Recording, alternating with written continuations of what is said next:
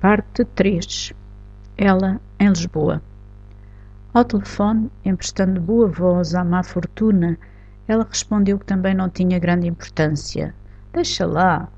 Jantariam dois dias depois, até se metia ao fim de semana a seguir e podiam pensar num programa mais interessante e repousante. Ele, em Estrasburgo, com mais umas blasfémias em que vários presidentes, funcionários do secretariado e deputados de outros partidos não foram muito bem tratados, ele fugiu a reagir à relativa irritação que lhe provocara a calma aceitação por parte dela de algo que o estava a perturbar e a estragar planos comuns.